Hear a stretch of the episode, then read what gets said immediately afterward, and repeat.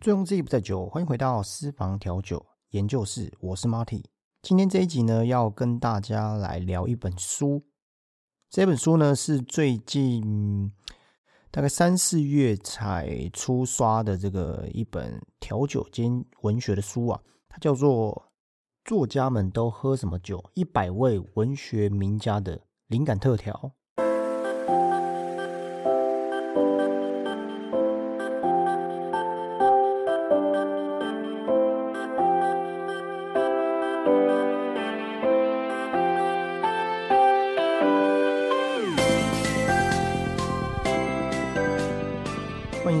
私房调酒研究室，我是 Marty。今天呢，嗯，这一集啊，要跟大家来聊聊书啊。其实，在我的部落格里面，其实已经写了两本书的书后心得。那另外一本呢，估计应该会在下一集或者是下下集吧，再来跟大家聊聊呃，我写的一些书后心得。很感谢我的好朋友 Jason。那他呢是昨天 Bistro and Flavor 的创办人，就是一间酒吧，在这个大安区哈。你只要上网查“昨天空格酒吧”啊，应该就可以查到，就在东区，其实算东区啊。东区啊有很多不错的酒吧。Jason 啊本身他自己在业界已经有十七年担任调酒师的经验，然后后来就开了，应该是算是属于自己的一个梦想店了。那昨天 Bistro and Flavor 的话呢，无酒单的酒吧，应该讲无酒单的酒店里面的话，调酒一杯大概两百多到四百的哦都有。你可以跟其实像这种无酒单的酒吧，最近是越来越流行了。那他们的菜啊，就是他们的食物啊，大概也有两三百、三四百的也都有。风格呢，中环的风格基本上是我认为比较复古美式，比较复古美式一点哦。聊天呐，喝酒啊，基本上都很都很都很适合啊。那离捷运站也不远，其实东区酒吧真的太多了。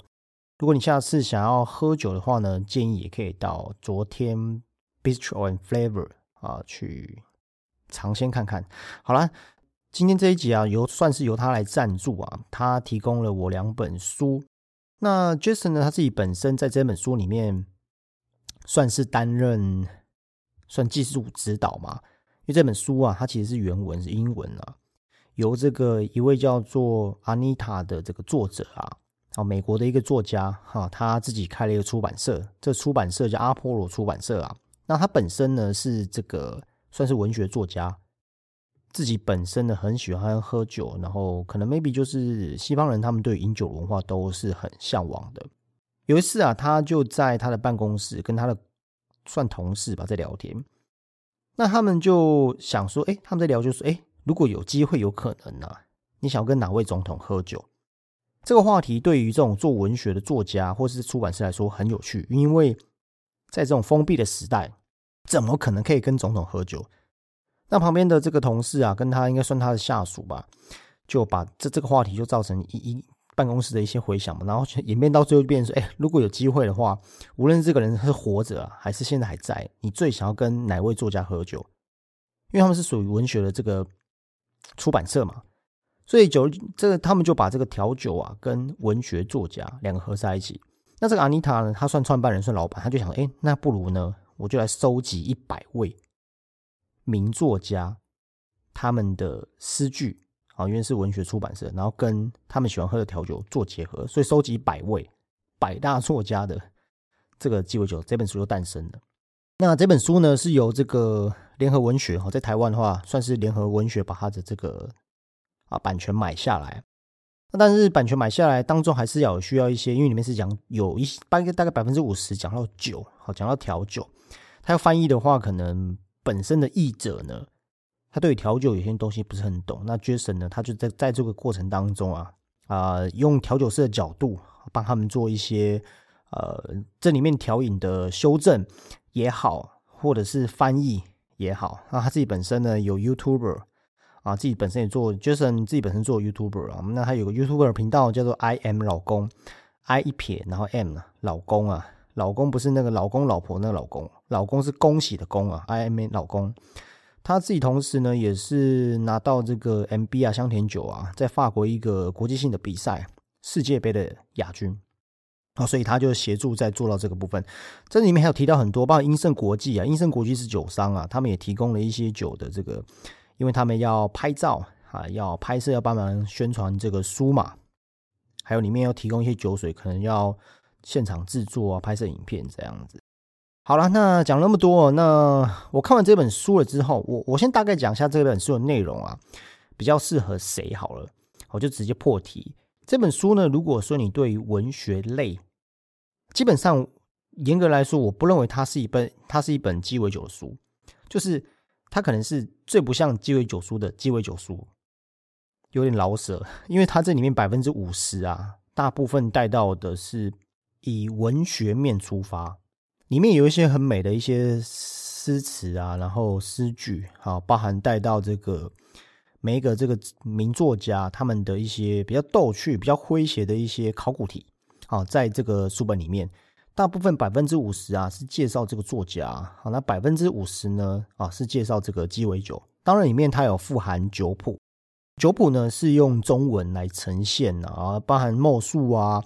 都有写上去，包含做法，但是但是呢，就是不是这么的详细。所以，如果你是自己认为你是作家、作者的人呢，你对文学、文青呐，这个文创东西爱好者，这本我倒是觉得可以收集。那另外一个方面是，如果你想要收集一些作家他们的这个经典调酒，或者是你是初学者，又或者是你是调酒师，因为在这本书里面呢，大部分呈现还是早期的经典调酒了。那你知道经典调酒在那个时代的变化其实不是很多啊，就是说我我我讲不是很多，可能是材料，不像现在有一些澄清技术啊啊，有果汁机呀，呃，有一些这个什么新鲜水果做一些变化，有些糖浆，那个时候比较没有。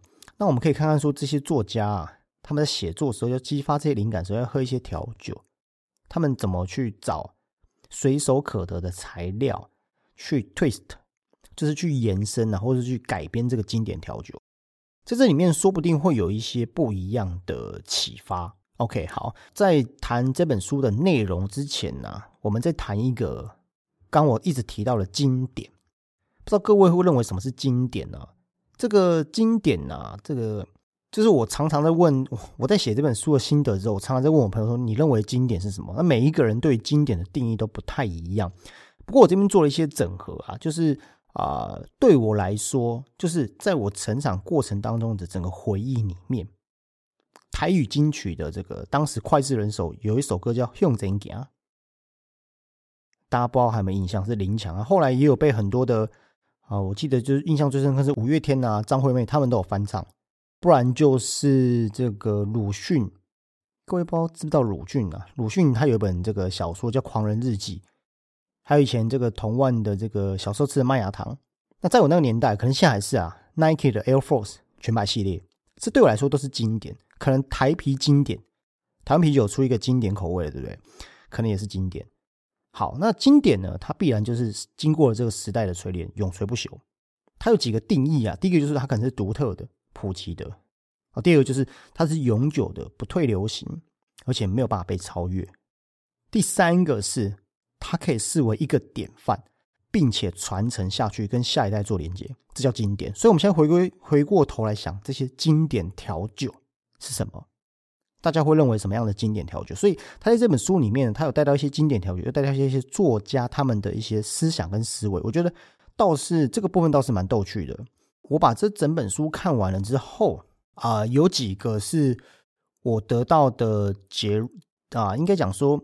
我在这本书里面得到的一些启发，跟我观看，因为这本书毕竟里面记载的大部分都是西方国家社会的人，都是西方人。那当然，调酒啊跟酒类也都是从那边传到东方的嘛。那里面有几个东方的作家，就是比较少，几乎很少，可能不超过十位吧。有一些韩国啊，然后日本的，就是现在还在的。他从古今中外，从当时的我这个莎士比亚的时代。到现今比较经典的、比较还还还在的，好一些比较知名的、比较传奇的作家都有。当中这个海明威啊，海明威，我想大家应该都认识他哦，是一位非常杰出的名作家。但但讲到海明威，大家可能想到啊，不然啊，不是 Daiquiri 就是这个 Mojito，好，不是戴克利就是摩西多啊，因为这两杯酒因为他而闻名世界嘛。但是他这本书里面写到的是这个 Papa Double Daiquiri，好，这是另外一杯，就算是 Daiquiri 的变化版。简单来讲啊，就是让它糖下降啊的原因是什么？因为啊，那个时候海明威他是有一种，他有患了一种疾病，这种疾病呢，它是遗传性的，叫做铁血沉着症。好，简单来讲，就是它是一种罕见的遗传病。海明威他的爸爸也有，他这种疾病呢，很容易会导致糖尿病，所以他是没有办法喝太多糖的。好，所以这个啊，Papa Double Daiquiri 的话是。啊，当时的这个酒吧哦的这个调酒师为他特调的。再来是比较近代的啊，是安东尼波登。我想台湾人应该都知道这位厨师。这个厨师啊，就是有点像是地狱厨神一样，就是他也有来台湾几次啊，参加美食节目。他本身是厨师，也是作家了。哈，早期有出了几本书。那他呢最喜欢喝的是 Negroni，我想这个 Negroni 我就不用再介绍。但是他啊，在二零一八年六月八号的时候上吊自杀，享年六十一岁，在法国拍摄美食节目的时候，这个我们后面待会来谈。所以我这边前面就稍微带过。今天呢，嗯，我我当时看完这本书的时候，我刚刚前面有提到嘛，我不认为它是一本鸡尾酒书，我反而。倒认为它比较偏向是文学啊，但是它里面又提到一些鸡尾酒哈，所以我们后面待会可以再来谈一些啊，我看完这本书的主要的心得。那最后一个的话就是 J.K. 罗琳哈，就是在现在还在的。我在这里面当中，我挑出五位啊，最就是他本人有名啊，比较有名，然后他他他做的调酒也比较有名。J.K. 罗琳他就是啊，因为哈利波特很有名嘛，所以呃，但他喜欢喝的是君托尼。好，那我们回过头来谈，我看完这本书的啊的，算是我自己在在脑中总结了一些想法。第一个是西方人对于酒精的着迷，我我我有点忘记我在哪一集的时候我提过说，台湾的调酒啊，基本上不超过四十年的时间，我印象最深刻，在一九八七年的时候啊，台湾进入的这个戒严，哦，当一九八七年发生。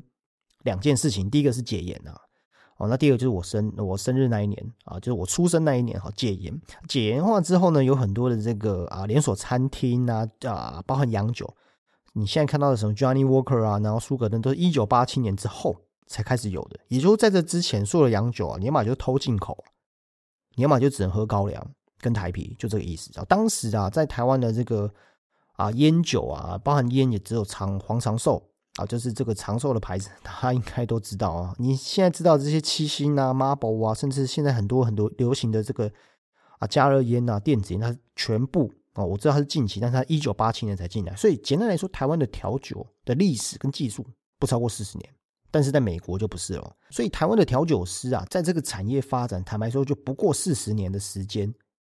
但是台湾的调酒师呢，在国际呢？的比赛呢，国际调酒比赛，不管任何的派系都有非常好的表现的。最主要原因是因为台湾被非常多的历史啊给融合过，好，然后台湾四面环海，所以有一些资讯呢就会比较蓬勃，包含最主要是食材水果。好，这个有点离题讲远了。好，那我们现在回过头来讲说，这个西方人对于酒精的着迷，是我当时在看这本书的时候，我发现这一百位的作家。从很早很早开始，他们就有饮酒的文化跟习惯。酒呢，这个产物从公元前一万年的新时代、新石器时代时候就开始了。无论是从这个罗马帝国到十字军东征，还是英国东印度公司就所谓的胖群那个时代，到有真正鸡尾酒比较明朗的美国独立宣言，那个时候呢？每一个时刻都代表所有文化的这个叫什么多元交织性，包含酒，就是很多的文化、很多的宗教、很多的啊习性、很多的食材、很多的产物、很多的知识、很多的资讯，全部都交叠在一起。就在这几年期间，当然酒只是其中一种。自古以来啊，这种酒都是被被认为说是一种这个灵感的泉源，所以这些作家都会啊喝了酒好像可以怎么样？喝了酒可以干嘛？喝了酒可以变得。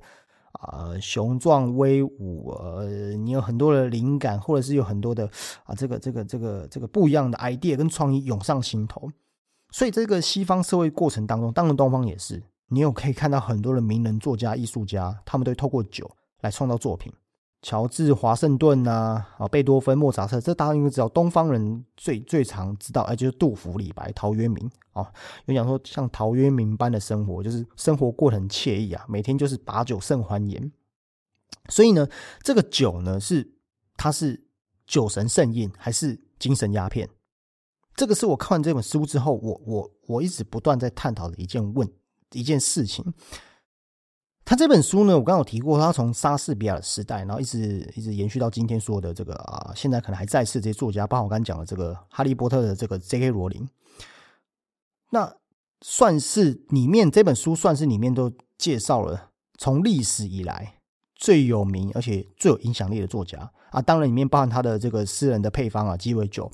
然后里面有酒谱啊，包含这个作者的这个诗句啊，啊，里面有一些这个鲜为人知、很有趣的一些琐事啊。其实，在这个东西的确是在其他的调酒调酒的书里面呢，比较少可以吸收到人知识。这个的确是啊，算蛮有趣的。那就像我前面说的哈，这个酒精带领作者，他这本书啊，我有一点这个概念，就是说酒精带领作者啊，进入到前所未有的这个认知探索。然后激发他们的这个啊灵感的这个文艺作品，但是呢，我这边必须提到，就是啊，我上一集有提过，对不对？就是之后还想要再写一篇更更 啊，对于酒精还有人体这件事情更啊，我不是医生，但是以调酒师的角度，我去探讨酒精对人体的影响。然后以前以前我我的一些经验啊，当然我不是医学的专业哈，只是在这个部分，我想要提供正确的，应该讲说我要提供正确的饮酒。文化跟饮酒方式，包含会谈到一些东方人这个干干杯文化哈，在这个啊职场上的这些干杯文化，包含日本。但是酒精它本身只是一种中枢神经的抑制剂，它少量的时候呢，就是让大脑的这个皮质啊啊，对于内在一些一些加这个焦虑啊、压力啊。可以让人觉得稍微比较释放轻松啊，但是过了之后呢，可能就像电影《要命效应》一样。我不知道各位有没有看过《要命效应》这部片，在二零一四年上映，男主角是谁忘了，非常帅啊！里面都在演他本来是一个默默无名的一个啊臭小子，生活过得很糟糕。突然他的堂哥就说他们他堂哥最近在帮一个帮一个很神秘的组织在在工作，然后啊他从里面偷了一颗药，透明的药，这颗药吃完之之在这个限定的时间之内会变得非常聪明，然后记忆力非常好。然后就跟几乎就跟神一样，基本上那就是毒品啊。但是过了之后，你会啊非常的虚弱，然后你会虚脱，然后甚至忘了自己干嘛。然后对于这个药的的这个啊仰赖性会越来越高。过量的话就是这样。我所以呢，我的观点是这样。我从另外一个面向来探讨作家的生活，就是我读完这本书之后呢，我心中总是有一种不安定，然后那种忐忑的心情。那这个很难形容，大概就是十万个为什么吧。这种概念、这种想法一直在我脑中里面撞击。我就在想说，为什么我刚前面没有提到的，有些某些部分的这个作家都有曾经患上这个忧郁症的疾病。海明威呢，他最后呢是患上这个躁郁症，然后他用猎枪哦自杀。包含 J.K. 罗琳在他人生低潮的时候呢，也有也有患过患过忧郁症。还有这个刚刚讲这个波登，他为什么会在他六十一岁的时候，在法国录录制节目的时候啊，在饭店里面上吊自杀？这二零一八年前的新闻，他也是得了忧郁症。所以啊，从另外角度来看，就是我在大量收集这些资讯的时候，我得到一个结果，这个结果就是这一些人都对于自我要求很高，甚至是他们是追求到极限。呃，我有个朋友，他是法国人，他做面包的。他在台湾十年，早期是军品饭店的，算是甜点部门的主行政主厨啊。他来台湾十几年，中文非常好。那他所，因为你知道法国人做甜点很强，所以呢，他都会关注啊米其林餐厅啊，或是在在他们这个业界的消息。就好像我们是调酒师，我们会知道，哎，业界发生什么事。他就跟我讲一件事情，是好像有两三个厨师，他们得到米其林，应该是三星吧，但是。下一年没有得到，这些主厨就跑去自杀了。好，所以这些人他们对于自我要求会非常高。那就像是海明威讲，他说喝酒可以让他创造灵感。所以当我我在写作，因为我自己写部落格嘛，我有尝试过喝酒去写部落格，我觉得效果好像也不是这么的高。反而是在淋浴的时候，就是在洗澡时候很放松，有时候哎，可能在。就会突然想到一些灵感，比如说标题要怎么下，或者是我节目要怎么录制，用什么样的方式跟听众朋友来沟通，可以让他们听得懂，或者是学习到比较多的方式啊。所以这个这个是我这本书啊，我在这本书的时候，我得到一个结论啊，因为在这里面，它不是教你很高超的一些技巧。我在洛格里面常提到“九人在舟，一年复舟”，可不要像这个范谷，大家知道范谷啊。变够啊！他就是喝了艾必斯之后，把自己耳朵割掉啊。当然，这个可能只是传说了哈，这可能或者是品牌这个操作的一个一个一个方式。喝酒可不可以激发灵感这件事情呢？啊我刚刚提过，我觉得不一定有。所以，所以不要酒驾了。然后，喝酒是一种放松的一个一个一个一个形式，而不是喝酒之后你就借酒壮胆嘛。那也不是真正的，所以你都必须要靠酒精来控制你自己。对吧？从另外角度来看，是是你是被酒精控制，而不是你控制酒精。所以人们对于我我自己认为，人们对于酒瘾的境界，有点像是像我以前是有有抽烟，后来把烟戒掉了。像是这种有抽烟，就会知道饭后一根烟，快乐似神仙那种忧愁怅感，很舒服，很舒适，或者是那是一种习惯。所以一个作家能不能写出好的作品，跟他的这个文学修养、社会历练、思维宽度，我觉得比较有关。我认为跟喝酒关系不是很大，它顶多只让你放松罢了。所以啊，看完这本书啊，作家们都喝什么酒啊？百位文学名家的这个灵感特调跟酒谱，不能让你成为一位伟大的作家，或是专业的调酒师。我们不需要去定义什么是经典，那经典是由我们自己创造。所以很多人的经典就是过去的即兴创作成为现在的经典嘛？你怎么样让下一个时代变成经典？如果你有机会啊，可以跟任何有名的人共进晚餐，无论这个人是已经在世了，或他不在，你最想要和哪一位作家一起喝酒呢？